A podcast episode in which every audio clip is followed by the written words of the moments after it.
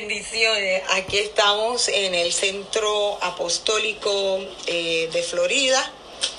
Ya vamos a comenzar nuestra la primera parte de nuestro curso, el perfil de los tres monarcas.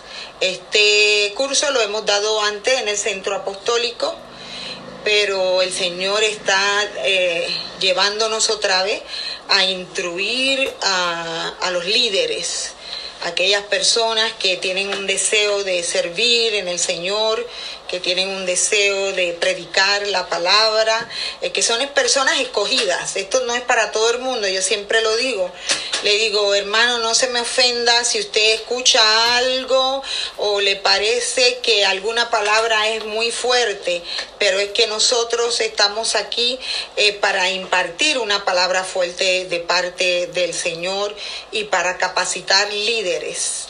Eh, mire, hasta ahora yo estoy como la madre, haciendo mucho babysitter y yo les estoy mandando mucho mensaje de texto y mucho anuncio y mucha cosa, pero va a llegar el día en que de verdad que si usted no se ocupa de entrar en el fluir del Señor y usted no aprende lo que el Señor tiene para usted, esta servidora que está aquí no va a estar detrás de usted eso se acaba. Los niños uno los atiende por cierto tiempo, después ya eso es, o caminas o te quedas sentado ahí, pero yo no te voy a agarrar. Y hoy tenemos este curso muy especial, yo lo he anunciado antes, lo dimos en Castleberry la última vez, el año pasado. Está basado en este libro, el perfil de tres monarcas. Es, la versión original es en inglés y se llama en inglés The Tale of Three Kings, la historia de los tres reyes, escrito por Jean Edward. Y entonces, oye, ¿qué cree? Que este es el libro que abril 3 del 2019 yo escribí una nota para regalarle este libro y por alguna razón me lo llevé otra vez para mi casa, no lo regalé, no era, pero aquí el Señor nos ha traído una hermana que justo el Señor le dio, la, le dio estas mismas palabras que están escritas en la dedicación. Así que este libro es para ella, que ya se lo habían recomendado, pero no lo había leído y tiene. Ahí ya el Señor te está hablando, ya el Señor comenzó a hablar en este lugar. Eh, una gracia, gracias a, a los que están conmigo aquí y si usted vive en el área de Kissimmee, por favor haga planes, no para el miércoles que viene, pero el de arriba. El miércoles de viene, que viene estoy de viaje, pero el de arriba eh, continuamos con la segunda parte.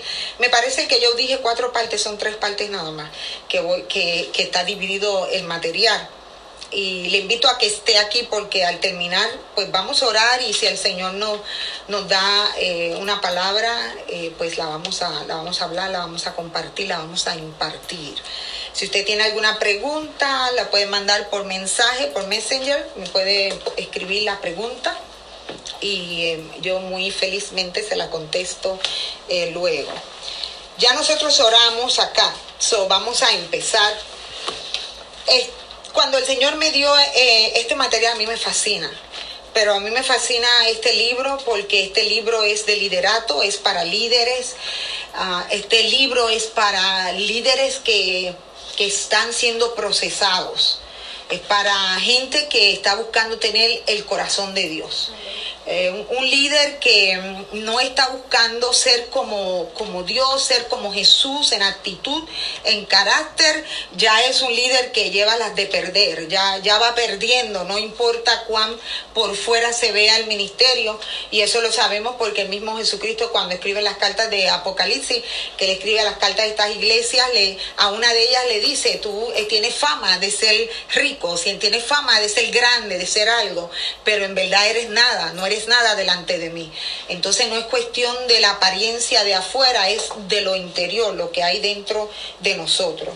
Y como es un material fuerte, es para líderes, yo, yo lo veo así, es para capacitar líderes.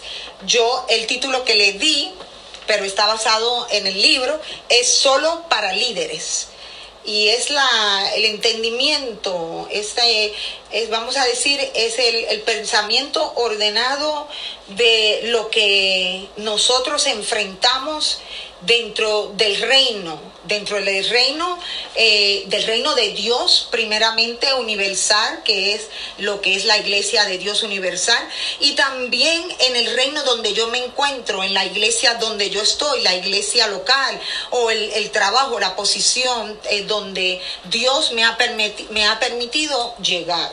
Y por eso es... Eh, yo le llamo que este es el inicio a la escuela del quebrantamiento. Si usted se matricula y termina esta escuela, usted se va a graduar de la escuela del quebrantamiento. No todo el mundo ha sido quebrantado, no se equivoque. No todo el mundo es un ministro quebrantado, no todo el mundo es un ministro procesado. No todo el mundo sufre por el Evangelio. Es decir, no todo el mundo aplica la palabra de Dios escrita en las diferentes circunstancias o situaciones de la vida. A veces nos defendemos de otra manera, no somos procesados. Y, o aunque el Señor trata de llevarnos por un camino, nosotros resistimos ese camino. Y entonces la, la la, agenda de Dios para nuestra vida se convierte más eh, para nosotros como en una pesadez, en, en, una carga, porque el espíritu comienza a batallar y a pelear, eh, la carne, perdón, mi carne comienza a pelear y a batallar lo que Dios quiere hacer con mi vida y a donde Él me quiere llevar. Por eso el quebrantamiento es importante y es un es una cualidad en el carácter del cristiano el ser quebrantado por Dios, es decir, el no vivir mi propia... Eh, mi, propia vida, mi manera, en mi propio entendimiento, pero confiar y descansar en Dios. Entonces vamos a ver los perfiles de tres monarcas y cuáles son esos tres monarcas. Nosotros vamos a estudiar la orden del rey Saúl, vamos a ver la orden del rey David, y la orden del rey Absalón. Y si se decía, son familia. Santo, tenga cuidado con eso. Tiene, tiene al, vamos a decir, al nieto, al abuelo y al bisabuelo. Ahí en esa generación, ¿no? Todo ahí junto, en una orden. ¿Y por qué orden? Bueno, porque cada reino tiene una manera de funcionar. Eh, cuando usted lo sabe muy bien, cuando no solamente un, gobernador eh, o un presidente entra en, en su oficio, también en los pastores, cuando entran a tomar eh, la iglesia que otra persona ha dejado, es decir, está tomando un oficio nuevo, por lo regular usted despide a todo el mundo. Por eso es que en el gobierno, cuando usted se identifica con la derecha o la izquierda, eh, si el gobierno opuesto al suyo gana, si ese partido, usted tiene el riesgo de perder su trabajo. Pero no es personal el ataque, igual en las iglesias, sino simplemente que la persona que entra nueva, el rey que entra, tiene una manera de dirigir, de gobernar, de ver la situación. Y tal vez usted no está en esa agenda la manera de usted funcionar, lo que usted cree, lo que usted piensa, no está alineado con esa orden. Entonces cada gobierno tiene una orden. Nosotros tenemos una orden, tenemos una manera de funcionar. Nuestro Padre Celestial tiene una manera de funcionar y todo esto lo vemos desarrollado no solo en el Antiguo Testamento, pero en el Nuevo Testamento, en la vida de nuestro Señor Jesucristo. Ahí nosotros podemos ver la orden de Cristo. Ahora, nosotros vamos a examinar la vida de estos tres reyes pero es para aprender qué es lo que yo no debo hacer y qué es lo que yo debo buscar qué es lo que agrada a Dios y qué es lo que desagrada a Dios en el liderato del reino de Cristo. Entonces, una de las preguntas que más uno se repite y que el autor en este libro específicamente habla, él pregunta, ¿de cuál orden eres tú? ¿Sabes tú a qué orden perteneces? A veces pensamos que pertenecemos a un grupo y, no, y no pertenecemos a ese grupo. Verdaderamente no es así como Dios nos ve. Él sabe que pertenecemos a otro grupito. Entonces la pregunta es para ti, es personal. ¿A cuál orden pertenezco yo? ¿Y cómo yo puedo saber? Bueno, yo lo puedo ver en mi carácter, yo lo puedo ver en, a través de comparar mi vida con la palabra de Dios, mi comportamiento, mis actitudes, mi manera de pensar, cuánto yo pienso, lo que yo muevo en mi corazón y en mi pensamiento y hasta en mi hablar. Y lo vamos a ver en las actitudes de estos diferentes reyes. Vamos a, a ver la corte de Saúl, que la podemos identificar y la vamos a identificar así, como la orden de los lanceros. Ya vamos a ver en la escritura por qué. Tenemos la corte de David. A David lo identificamos como conforme al corazón de Dios, conforme a lo que Dios espera en el hombre. Y recuerda que el taller es para líderes y inmediatamente el Espíritu Santo debería estar trayendo a tu memoria que David no era perfecto, que David cometió errores, que David eh, hizo cosas que no estaban eh, alineadas eh, con la orden del reino donde él estaba y que él mismo cuando se posicionó en su oficio como rey, él mismo desobedeció los principios eh, morales del pueblo de Israel. Él mismo eh, hizo mucho daño. Bueno, se convirtió en un, en un asesino. contrató a alguien para que matara al marido de la que él había tomado por mujer, a la que él había abusado, la había tomado sin permiso abuso de autoridad. Pero ¿por qué el Señor habla que él tenía un corazón conforme a Dios? No porque Dios aprobó lo que él hizo, porque Dios lo castigó y él pagó y lo vemos después en su descendencia, en, la división del reino. Eh, no solamente en Absalón, sino que también eso pasó más adelante, eh, la, misma, la misma maldad en, la vida del hijo eh, de David, cuando tomó el reino también. Luego vemos la corte de Absalón. En este caso David tuvo muchos hijos, pero nosotros nos vamos a enfocar para este estudio en la vida de Absalón.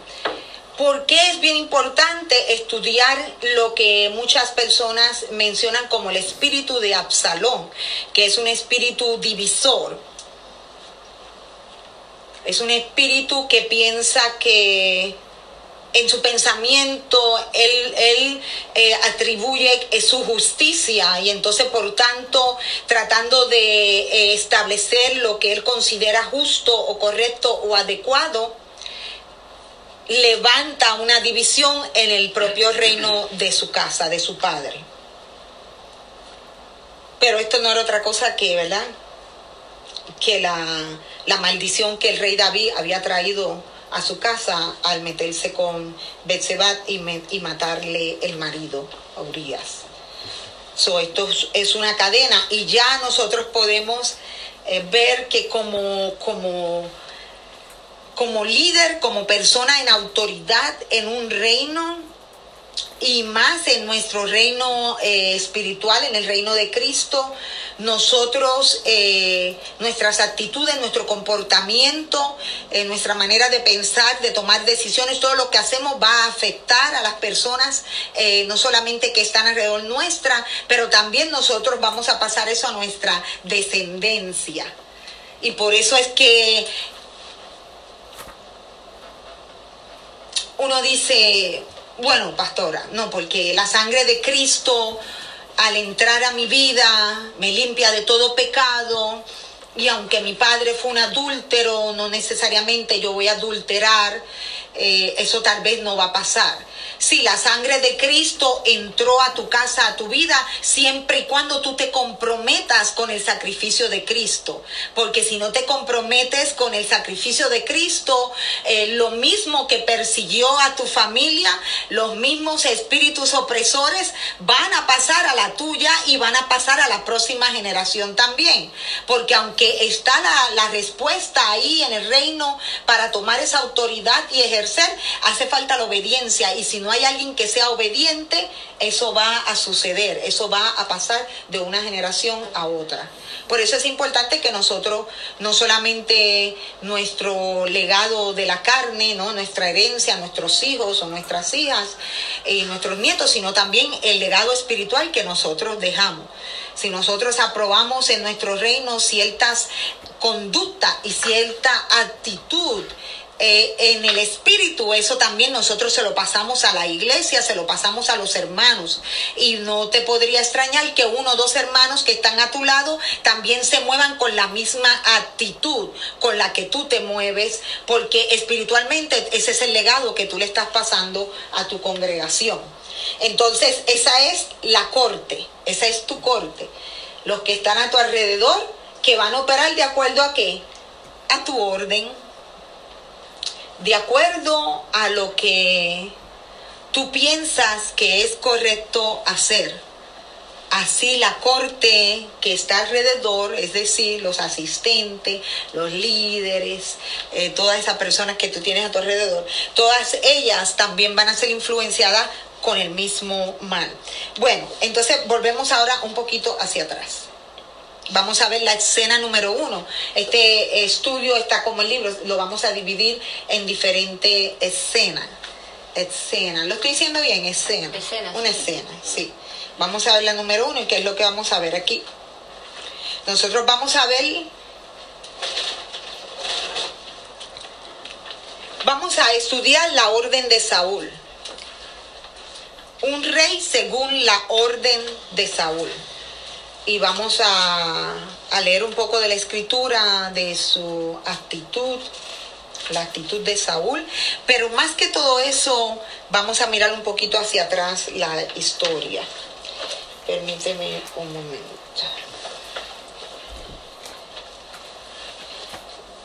Tengo unos puntos que son los que voy a tocar. Primero, el rey Saúl. Saúl es elegido por el pueblo no por Dios. Esto es lo que yo digo porque el Señor me lo ha hablado. Yo eso es lo que, lo que llamamos nombramiento de hombre. Y en las iglesias, en las denominaciones, hay mucho nombramiento de hombre. Dios no escogió al pastor de tu iglesia. En muchas iglesias lo escogió la gente. ¿Ok? Así que después no te quejes. Ahora, es elegido por el pueblo, una de las características que vamos a ver.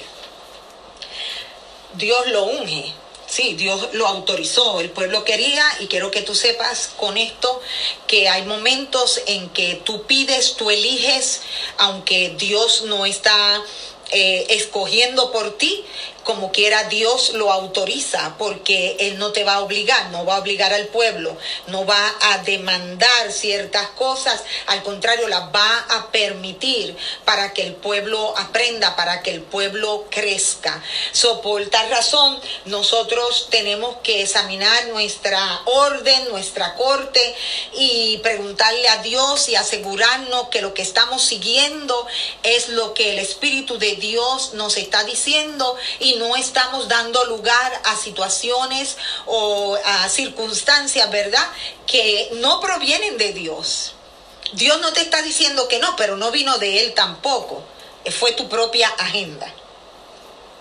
Por eso la oración, el ayuno y la oración son muy importantes.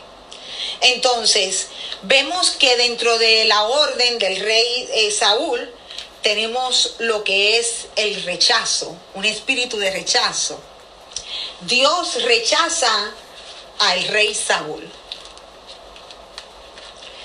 Y usted dirá, y debería de preguntárselo, no no se vaya a creer todo aquí sin, sin cuestionar, sin preguntar.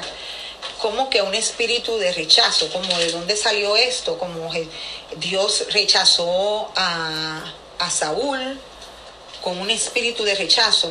Dios lo rechaza como rey porque Saúl abrió la puerta del mar en su reino.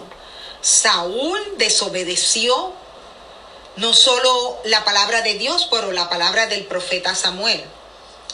Él eh, pasó por encima del mandato de Dios porque había propósito en el mandato de Dios. Y Saúl, ay, ay, yo digo, ay, ay, yo siento a Dios, Dios te está hablando. Yo, mira, Dios te está hablando. Si esto te está llegando, porque Dios, yo, yo, veo, yo veo la cara, pero no la voy a decir, ¿no? Pero mira, Dios te está diciendo. Déjame mirar al patro otra vez, espérate.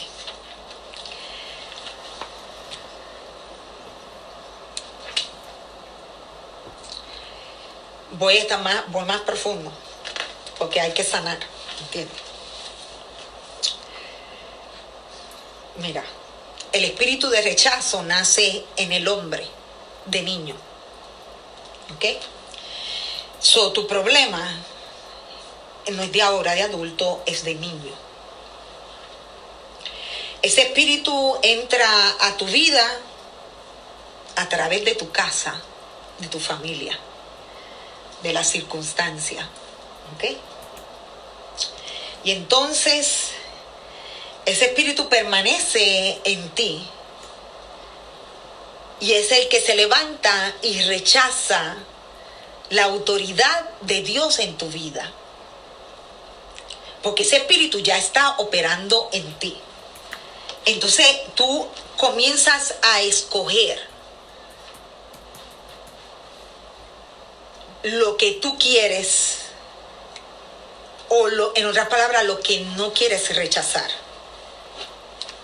Y comienzas a engañarte porque piensas que eres normal, pero no eres normal, no es normal. Porque cuando una persona rechaza el Espíritu de Dios, lo que es la enseñanza, lo que es la disciplina, no es normal para Dios, porque fuimos creados conforme a la imagen y la semejanza de Dios. Entonces lo que se está manifestando en nuestra vida no es otra cosa que un espíritu de rebeldía, que Dios lo condena como brujería. Entonces ahora tengo que libertarte en el nombre de Cristo. Hay que sanarte. Y esto le pasó aquí a este rey. ¿De qué orden eres tú? Según la orden de quién? ¿Cuál es tu corte? Entonces Saúl promovió en su reino el rechazo hacia la disciplina y el orden de Dios. Porque si Dios te dice a ti que tú te vas a levantar por la mañana y que tú te vas a montar y me viene este ejemplo y te vas a montar en, una, en un autobús para ir a trabajar. Tú te vas a levantar y te vas a montar en ese autobús para ir a trabajar. Porque es lo que Dios dice, no es lo que tú dices. Porque por algo te lo está diciendo.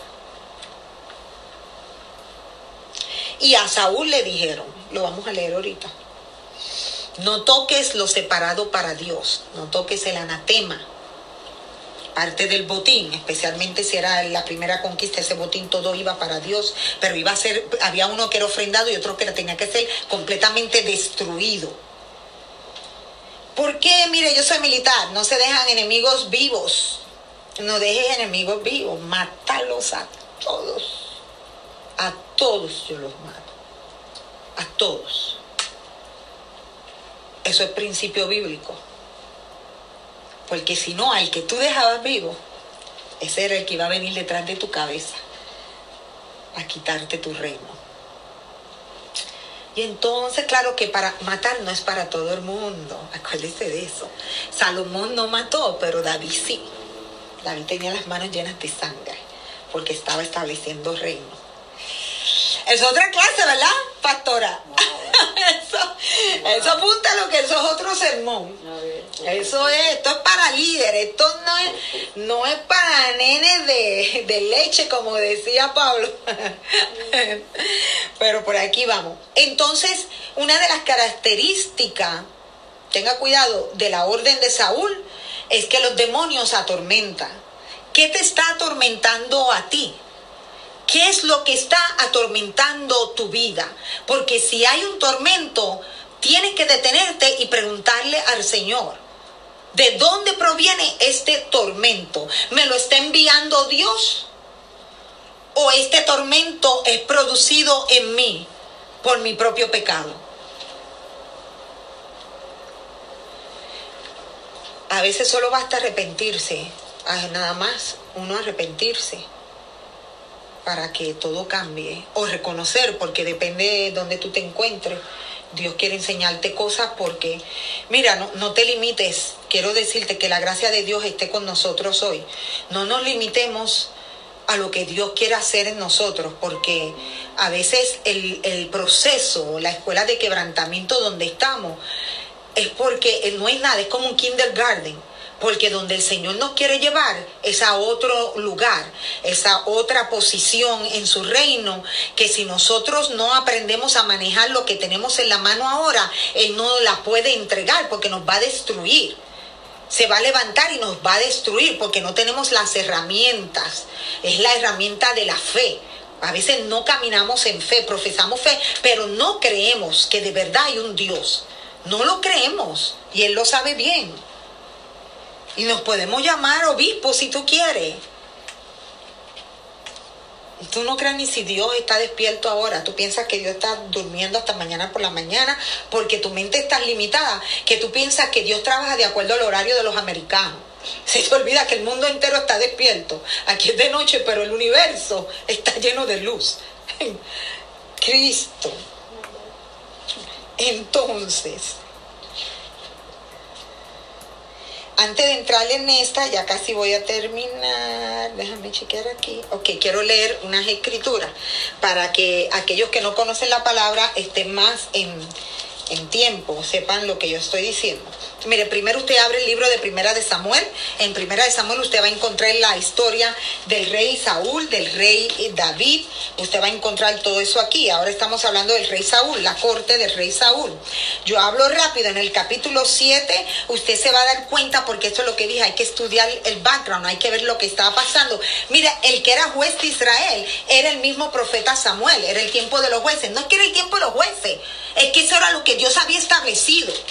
Pero el pueblo de Israel se empeñó en querer ser como las demás naciones. Y dale con las demás naciones. Deja de querer establecer en el reino de Cristo lo que hacen las demás naciones. Es más, hasta en el mismo país donde tú vives, deja de estar estableciendo cosas que no son de tu país. No cometa los errores que cometió el pueblo de Israel. Dios era su gobernante, hablaba a través del profeta, pero ellos se empeñaron. Una vez le dije a un ministro, no hace mucho, yo no sé si él me sigue, yo tengo que tener cuidado con lo que digo a veces. Eh, y bueno, no que no se ofenda, ¿no? Pero en este en este tipo de en esta conversación no sé por qué esta persona estaba empeñada en que se le pusiera un supervisor. Hay que, hay que escoger un supervisor, está como pueblo Israel. Hay que escoger un líder, hay que escoger un líder. Hay que, estaba como buscando quórum, ¿no? A ver quién, quién le daba la palabra, hay que buscar un líder. Yo no sé si pensaba que, que a él era el que lo iban a hacer líder, porque a veces uno pide cosas pensando que es a uno el que le van a coronar. Tenga cuidado, que a lo mejor la guillotina es para ti en vez de la corona. Y en la disciplina en la que estábamos, para no ser muy específica, pues esto no procede. Yo no sé de dónde, pero yo le dije a él, ¿para qué quieres un supervisor? ¿Tú sabes lo que significa la palabra supervisor? Ten cuidado, no vaya a ser que estés pidiendo algo que el primero que se vaya a arrepentir seas tú, porque el supervisor que te ponga no te va a gustar. Así que me estés pidiendo algo que nadie te lo está dando. Y así el pueblo de Israel, danos rey, danos rey. Pues ese fue el principio de los males del pueblo de Israel. Entonces ve usted, eso es en el capítulo 7. En el capítulo 8 ya ellos piden rey. Léalo, léalo, instruyase, póngase las grabaciones que ya vienen en YouTube, fabulosa. Usted se puede quedar hasta dormido oyendo todo eso. Y usted oye toda esa historia, la repasa. En el capítulo 8 ay, danos un rey, danos un rey, porque todo el mundo tiene un rey, yo quiero un rey. Y en el capítulo 9 ya dice Saúl es elegido rey, el que se le da al capítulo 9 acá a los eruditos de acá, ¿no? No lo escribieron así. Y este sí lo voy a leer. Decía, había un varón de Benjamín, hombre valeroso, el cual se llamaba Cis, hijo de Abiel, hijo de Seror, hijo de Becorat, hijo de Afía, hijo de un benjamita. Y tenía él un hijo que se llamaba Saúl. Digo que eh, la raíz del benjamita, mira, eso era, era, él era como el tatarabuelo, el tatarabuelo, el tatarabuelo, el tatarabuelo, y ahí salió entonces el benjamita, hijo del benjamita. Y tenía uno que se llamaba Saúl, joven, hermoso, porque era joven y hermoso, por eso lo escogieron. Entre los hijos de Israel no había otro más hermoso que él. Esto era como un concurso de Mister, Mister Universo, ¿sabes? No me quiero yo imaginar este Saúl, imagínate.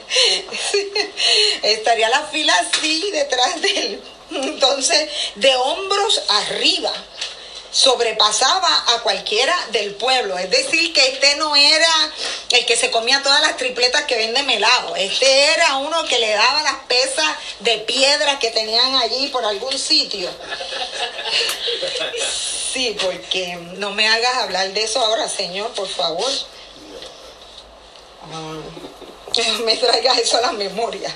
Entonces, y ahí me gusta porque quiero que veas lo que le confía, a él se le pierde, es una historia, es como un drama, puede hacer un, puede ser una película si quiere, otra más, está más confundido. Las películas que ponen, un día te ponen la gitana y al otro día te ponen a Jesús caminando con la samaritana. Entonces, si está más enredado y la gente más enredada que lo ve.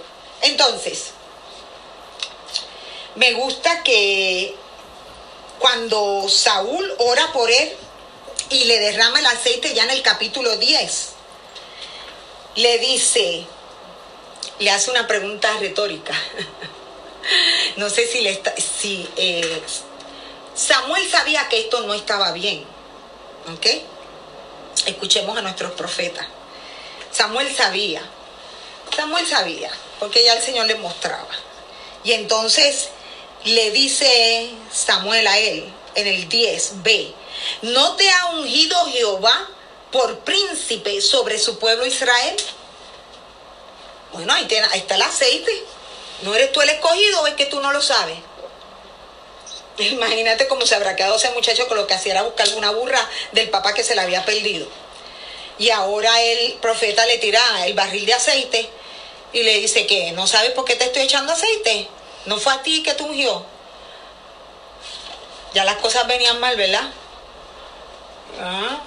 Porque los reyes tenían sus profetas. Una corte anda con su pastor o su apóstol y sus profetas. Anda completa. Y Samuel estaba puesto ahí para ayudar a Saúl. Y le dijo, ah, ¿no te pusieron a ti? Pregúntate tú, ¿quién te puso a ti? ¿Te puso el Señor o te puso el hombre? Porque si te puso el hombre, tarde o temprano las cosas se te van a caer, esa es la verdad. Tienes que procurar que sea el Señor, aunque te hayan ungido con el barril de aceite, aunque sea el aceite del centro apostólico. si no fue el Señor el que te dio el trabajo. el, el, ¿Cómo se llama? El nombramiento. Hay un nombramiento que es de Dios y hay un nombramiento que es del hombre. Y los verdaderos ministros del Señor tienen que rechazar todo nombramiento que venga de hombre y decir, si no es Dios el que me lo está dando, no lo quiero aunque me pague 50 mil dólares, no lo quiero, porque lo vas a perder, después te vas a saber ayer. Entonces ese es el problema, disculpa, de lamentablemente no te dejes enredar, le hablo a líderes porque el chihichijá y te sacan las banderines cuando llegas al parking de la iglesia y te ponen tu letrero y todo, ten cuidado porque si ese mandamiento, ese, perdón, ese nombramiento no ha sido de Cristo, te va a costar, te va a salir caro. Y no estamos para perder eso. Mm. El Señor dice que amemos a nuestro prójimo como nos amamos a nosotros mismos. So, estamos para cuidarnos, ¿no? Para velar por nosotros. Entonces seguimos ese es el capítulo 10. Y ahora en el 15, perdón, capítulo 15, capítulo 15, capítulo 15? Me pasó. Ah, aquí está. Saúl desobedece y es desechado. Saúl es rechazado. Porque no sigue las instrucciones. No vamos a entrar en esos detalles porque esta clase no se trata de eso. Aquí lo que tiene que contar es que como Dios te haya dado una palabra y tú seas desobediente, créeme que el Señor mismo te va a echar a un lado. No porque quieras, sino porque tú no estás preparado porque tú has escogido tú primero lo que tú piensas, como tú quieres, en vez de escoger lo que Él te está aconsejando. Y por eso uno tiene que ser humilde, humilde, sobre todas las cosas humilde, porque esa, ese rechazo, ese espíritu de rechazo operando en Saúl, tenía esa raíz de orgullo en él, que pensó que él podía tomar mejores decisiones y no solo lo hizo ahí, él lo volvió a hacer, ¿sabe? De otra manera. Entonces dice en el versículo 10, y vino palabra de Jehová, no palabra de Evelyn, palabra de Jehová a Samuel diciendo, me pesa haber puesto por rey a Saúl, porque se ha vuelto de en pos de mí y no ha cumplido mis palabras. Y se, dice, apesadumbró Samuel y clamó a Jehová toda aquella noche, porque ya él sabía que cuando Dios decía, esto a mí no me gustó, había que empezar a orar. Y él y Samuel intercedió. Pero no se dio porque ya el Señor había puesto su corazón en David. Entonces, ya vamos rápido al 18, brinca al 18, pero lea toda la historia porque tiene de todos los detalles que usted se pueda imaginar. Perdón, es que vi algo aquí que me llamó la atención. ok, miren, el 16, el versículo 23 dice, porque una vez que el rey Saúl es rechazado, si usted no conoce la historia, es rechazado si usted no conoce la historia, ya cuando vamos a pasar David entrando, eso es otra, eso es otro, eso es otra historia tremenda. Si usted de verdad estudia cómo David llegó al reino a tocar el alpa y cómo salió de ahí, porque regresó a la casa, no se quedó ahí todavía. Y el, Resulta que al ser rechazado comienza a aparecer un espíritu enviado de parte de Dios que comienza a atormentar al rey Saúl, porque Dios sabía que el hombre que él había escogido ahora para rey tocaba el arpa. Dios eh, organizó todo para que esa persona viniera corriendo entre las ovejas, entre los montes, el vallado, y usted se puede describir todo el Salmo 23 si quiere, aunque él lo escribió después que era rey, pero usted se puede ir por ahí paseándose y él llega a la casa, ¿no? Dice en el 16, 23 para que lo anote, y cuando el espíritu malo de parte de Dios venía sobre Saúl, David tomaba el arpa y tocaba con su mano. ¿Y qué tal si tú eres esa arpa que llamó el Señor? Me parece que Dios le está hablando algo. Y quién sabe si en el reino donde tú estás ya el, el rey ha sido rechazado y el espíritu malo está operando. Y tú eres simplemente esa arpa, ese instrumento que está ahí esperando, esperando su momento. Y dice que Saúl tenía alivio y estaba mejor, y el espíritu malo se apartaba de él. No es casualidad que los sirvientes le dicen al rey, ¿qué cree? Que hay un chico que toca el arpa. Tráemelo. Qué casualidad, ¿no? ¿Qué crees? Y ahí estaba. Y ahora en el 18 vamos a ver verdaderamente quién era Saúl. Primero en todo el capítulo, pero en el versículo 6 ya comienza a ver cómo Saúl tiene celos de David porque luego ya David entra y mata a Goliat y se convierte en uno de los líderes, de los generales, y comienza a dirigir al pueblo, comienza a ganar batallas y comienza a sacar todos sus rangos y toda su autoridad. Y ahí Saúl dice, espérate, que aquí las cosas como que... Mm, aquí algo como que va de la manera equivocada. Aquí llegó David, porque él sabía que había sido rechazado, él sabía que venía un rey. Estaba asustado él sabía que todo esto iba a llegar a un lado. Él iba a ser sacado del trono, de su, de su corte, de su orden. Pero ahora aquí nosotros vemos verdaderamente quién era él. Primero en Chihichija, vamos aquí, te predico allá y te hago la campaña, y te hago esto, te hago lo otro. Y entonces nos unimos y vamos, hacemos el viaje de misiones, ¿por qué no? Y nos unimos y esto. Hasta que el rey Saúl dijo, espérate, que este parece que es el que me va a comer lo dulce. Y entonces sacó el verdadero yo, el So, cuando tú te veas metido en una posición difícil con otras personas, alégrate porque estás viendo la realidad de esas personas. Mientras tanto estaba escondido, pero ahora el Señor te está dando la oportunidad de conocer verdaderamente a tu enemigo. Así que déjalo que se manifieste, no tengas miedo. Al contrario, ora, manifiéstate, sal para afuera lo que tienes, pero saca, pero saca bien sacado, que no te quede nada por dentro. Y entonces ahí está.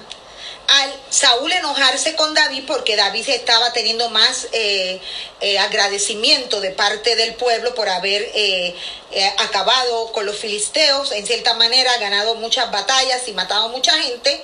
Entonces, ahora cuando David está en la casa, y comienza a estar enfrente de la presencia del rey Saúl.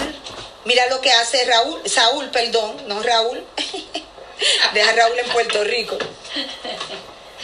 El espíritu malo viene sobre Saúl en el 18, 10 y el 11. Y entonces dice que aconteció que al otro día que un espíritu malo de parte de Dios tomó a Saúl y desvariaba en medio de la casa. Estaría así como que migraña o que qué me pasa, no entiendo, me siento confundido, qué está pasando, estoy me siento atado, oprimido, me estoy volviendo loco, no sé, que hace mucho calor, será, aprendan el aire. Estaba así todo histérico en su iglesia, digo, en el reinado. Y entonces ahí viene que en medio de la casa, entonces David dijo, bueno, yo tocaba el arpa antes, aunque la ha matado un montón de gente ya, déjame sacarle el arpa, déjame sacarle el cuatro, la guitarra, no sé, déjame tocarle aquí el tamborín. Y dice que Saúl tenía la lanza al lado de él, y entonces decía, enclavaré a David a la pared. No era que le iba a tirar así para, ¡piuc! no, él lo iba a matar, lo voy a matar. Y le tiró la lanza y David la esquivó dos veces. Entonces, no me quiero adelantar a mis notas. Pongo muchos papelitos para que no se me olvide lo importante. Ay, sí, qué pena. Qué tragedia. Simplemente por desobedecer. Hubiera estado muy bien. A pesar de que Dios no lo había escogido, él hubiera permanecido hasta que le llegara su hora. Pero qué pena, ¿no? Déjame para atrás.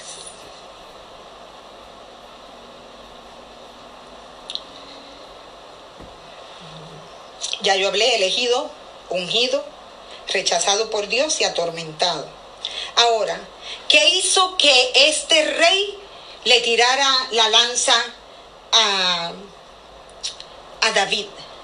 ¿Sería que el rey Saúl estaba loco? ¿Se había vuelto loco? ¿De verdad estaba loco el rey? Vamos a ver lo que es ser un rey loco o un rey celoso. Los celos así son dañinos. Los celos espirituales, uh, están esos demonios así todos dando vueltas. Primero que nada, en la historia lea lo que no leímos se presenta a Saúl como un rey que era complaciente. Y eso se ve más cuando él dice, cuando lo que le cuestionan, ¿por qué no mataste todo como se te había dicho? Y él dice, no, porque pobrecito, estaba pasando esto y yo pues como por complacerle al pueblo. Un rey loco, un rey celoso, un rey complaciente prefirió agradar, prefirió agradar al hombre más que a Dios. Y ahí uno tiene que tener cuidado.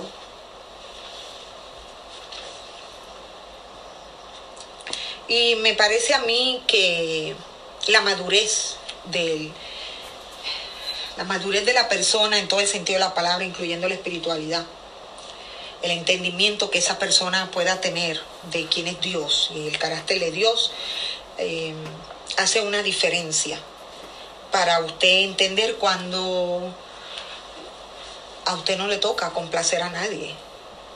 Usted hace su trabajo porque Dios lo llamó. Y usted está o no está, punto. No tiene que dar explicaciones a nadie, porque usted las explicaciones se las da el Señor. Y como se las está dando el Señor, usted hace las cosas bien. Y como está haciendo las cosas bien, pues entonces usted puede confiar en el Señor. Él era un rey loco o celoso, era reverde. Su propia agenda personal lo hizo incapaz de seguir la dirección de Dios.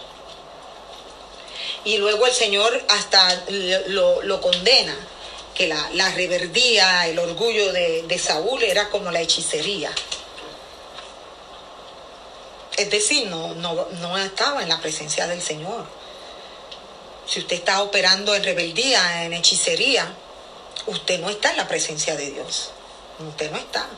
Usted cree que está. Entonces usted tiene que mirar también a qué corte usted pertenece, eh, a qué orden usted le está sirviendo. Porque si usted tiene que, lo que es malo es malo y lo que es bueno es bueno. Y si las cosas están mal, están mal, punto no de preferencia, porque a, un pastor le puede gustar el color verde, a mí yo pinté mi oficina de pink, allá de donde yo, allá por allá donde yo estaba. Entonces, allá se formó el alboroto porque yo no pedí permiso. había que llamar a, los trustees, había que llamar a, a Raimundo y a todo el mundo. Yo creo que hasta el presidente de la ciudad de por allá. Y bueno, no sé, ¿será, ¿será que eso era un problema? Pero a mí me gustó el pink, además era de gratis, me la regaló un hermano. Y se veía bella, se veía bella. Pero a todo el mundo le gustó. Entonces, eso son otras cosas, preferencia. Pero lo que es pecado, hay pecado. Está habiendo pecado, se está pecando. Hay algo oculto, hay malas actitudes. Eso no es de Dios. El árbol no es, ay, él es un poquito, no, no es bueno, punto. Porque no hay nada que es medio bueno.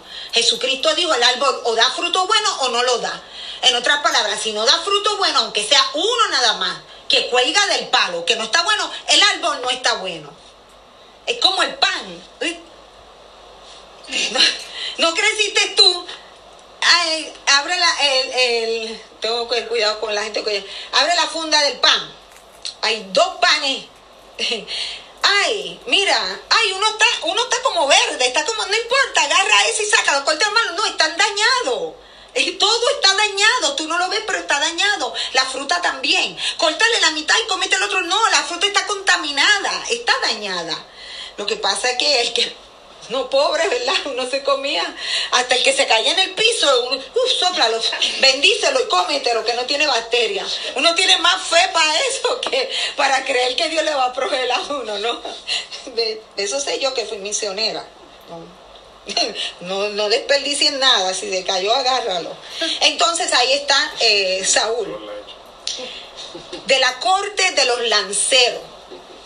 Él se sentía atormentado ¿No le ha pasado a usted que usted llega a su trabajo y ahí está el pastor, no digo la secretaria, será tal, no, tal vez el jefe nada más, con un ánimo, con una actitud que es mejor que usted cierre la puerta y se vaya y diga que está enfermo, porque si se queda ese día en el trabajo, las va a pasar mal, porque las lanzas van a volar la, corte del rey Saúl se identificaba por las lanzas del mismo rey. Si el rey tiene una orden de lanzas, todos los que trabajan con él también van a ser lanceros. El ambiente que se va a mover va a ser el mismo ambiente que usted está promoviendo. Pero si usted es una persona de un espíritu conforme al corazón de Dios, esa es la unción que se va a mover en su casa y en su iglesia.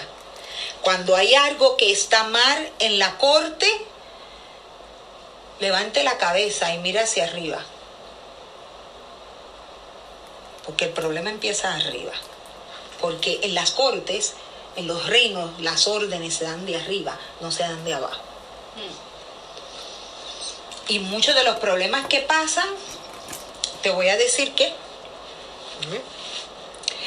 que eh, todo es obra de, eh, ¿cómo te digo? del enemigo, ¿verdad? De Satanás, que engaña a las personas, aunque estén dentro de la iglesia, y aunque tengan lugares de, de autoridad en la iglesia.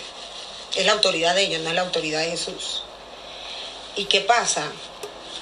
Que juegan, juegan a las cartas, por decirlo así. Por ejemplo, si usted es policía o es militar, usted va a entender lo que yo le voy a decir. Porque yo tengo a, mi cargo, un ejemplo, 50 soldados. Entonces, hay que corregirlo pero yo no quiero afectar mi posición delante de ellos.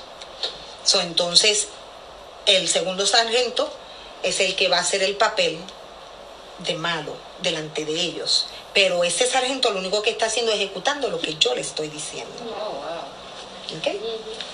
Eso es psicología barata, bien barata. No, Dios no le agrada. Usted lo podrá hacer por un tiempo, pero Dios va a sacar toda la luz. So, cuando usted está en un reinado, y me refiero a la iglesia de Cristo, usted tiene que tener cuidado, porque no necesariamente el que está hablando es el que está dando las órdenes.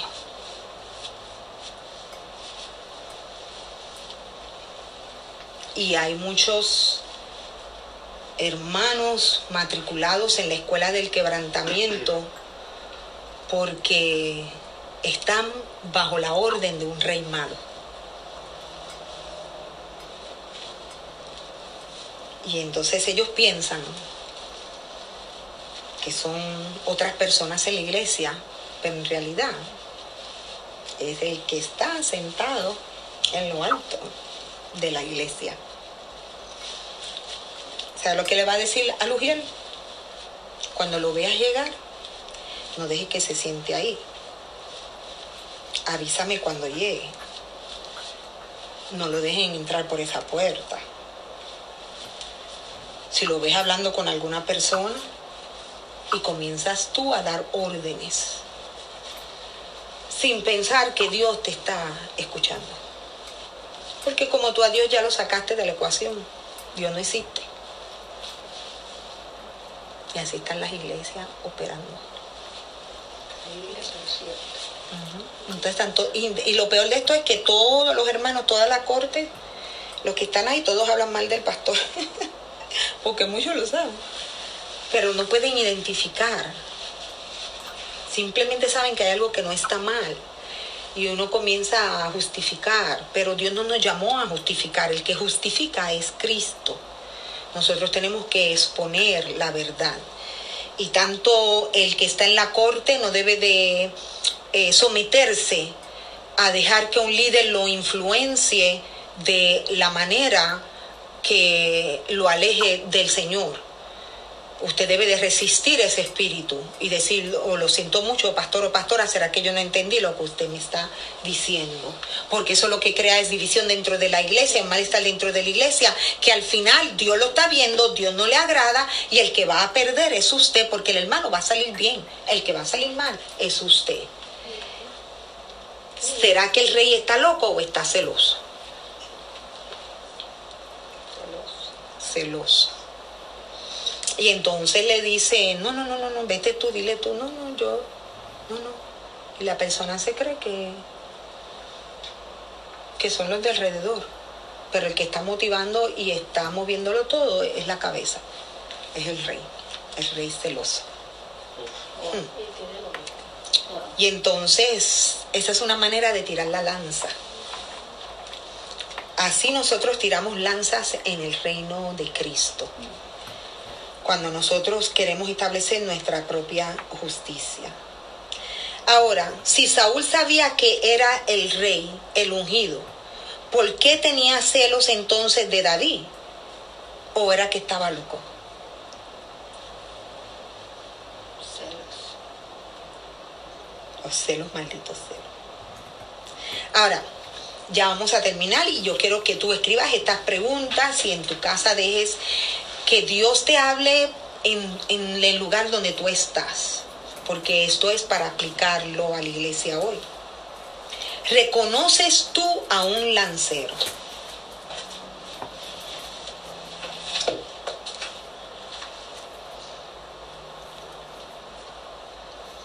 ¿Eres tu parte de la orden de Saúl?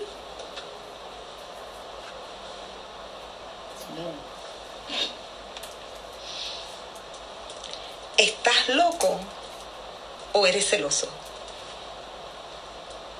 ¿O celosa? Ay, yo creo que eso como que le llegó a alguien. Hermano, yo estoy, usted, no te creas, te creas que yo, oración, pura oración, pero yo, yo digo, eh, yo dije que este es el año de la palabra, así que lo que tú tengas, escribe, escribe y habla. Este es el año de la palabra. Y, y te voy a decir que no va a haber nada oculto, todo va a salir a la luz. ¿Estás loco? ¿O estás celosa? Ay, ay, ay, ay, ¿celosa de qué?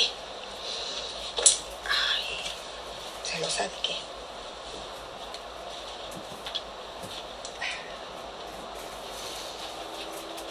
No se puede estar celosa y ser pastora. No se puede. No. Pero ¿sabes qué? Dios tiene una palabra para ti. El Señor te puede liberar de esos celos. Pero tú tienes que reconocerla. Y los celos, mire, yo nunca sabía lo que eran unos celos hasta hace varios años atrás, que vi a una persona con algo que yo siempre he querido toda mi vida, que yo siempre pensé que me pertenecía. Y no es el marido.